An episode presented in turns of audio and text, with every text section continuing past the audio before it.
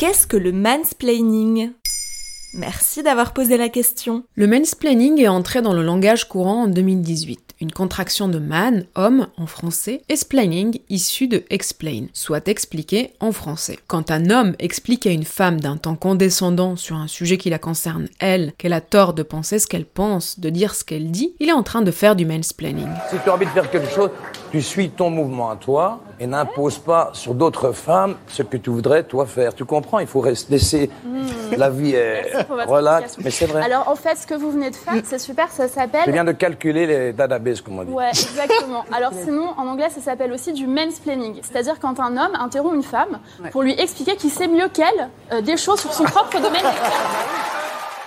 La pratique existe depuis toujours et le mansplaining n'a absolument rien de nouveau. Le mot s'est surtout banalisé depuis qu'il est entré en janvier 2018 dans le célèbre Oxford English Dictionary. Expliquer quelque chose à une femme alors que ce n'est pas nécessaire, de manière paternaliste et condescendante, pour établir une position de domination. Il y a eu une tentative de franciser le mot avec m'explication, mais le mot s'est beaucoup moins répandu que mansplaining. Et pourquoi parle-t-on autant de cette pratique aujourd'hui? Le mansplaining est une des illustrations du patriarcat, l'oppression des femmes par les hommes, pas tous les hommes, mais les hommes dans ce qu'ils incarnent à travers leur position dans une domination systémique.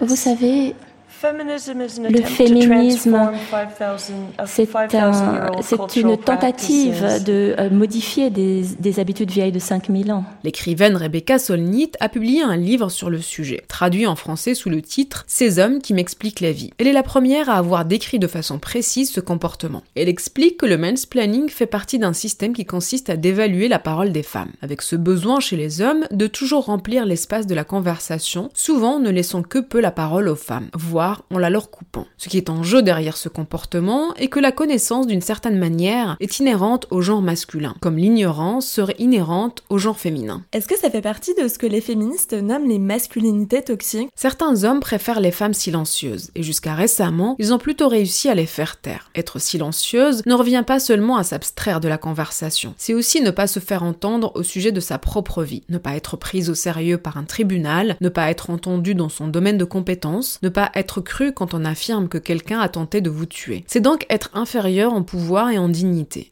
Les monstres, ça n'existe pas. C'est notre société. C'est nous. C'est nos amis. C'est nos pères. C'est ça qu'on doit regarder. Et ça ne veut pas dire que qu'on doit, comment dire, euh, je veux dire, on n'est pas là pour les éliminer, on est là pour les faire changer. L'un des éléments le plus choquants de l'affaire Weinstein et de beaucoup d'autres dossiers de harcèlement sexuel, c'est le silence des femmes agressées et l'impunité des hommes délinquants pendant des décennies. Ce silence systémique s'est toujours accompagné d'une déresponsabilisation et d'une répression des femmes. Il a d'ailleurs conduit à réserver le pouvoir aux hommes, ou plutôt à certains hommes, puisque la couleur de peau, la religion et d'autres facteurs jouent également un rôle. On pourrait se demander pourquoi certains hommes considèrent les femmes comme des ennemis, alors qu'ils victimes eux aussi de ce système.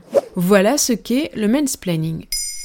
Maintenant, vous savez, un épisode écrit et réalisé par Zineb Souleimani. En moins de 3 minutes, nous répondons à votre question. Que voulez-vous savoir? Posez vos questions en commentaire sur les plateformes audio et sur le compte Twitter de Maintenant, vous savez.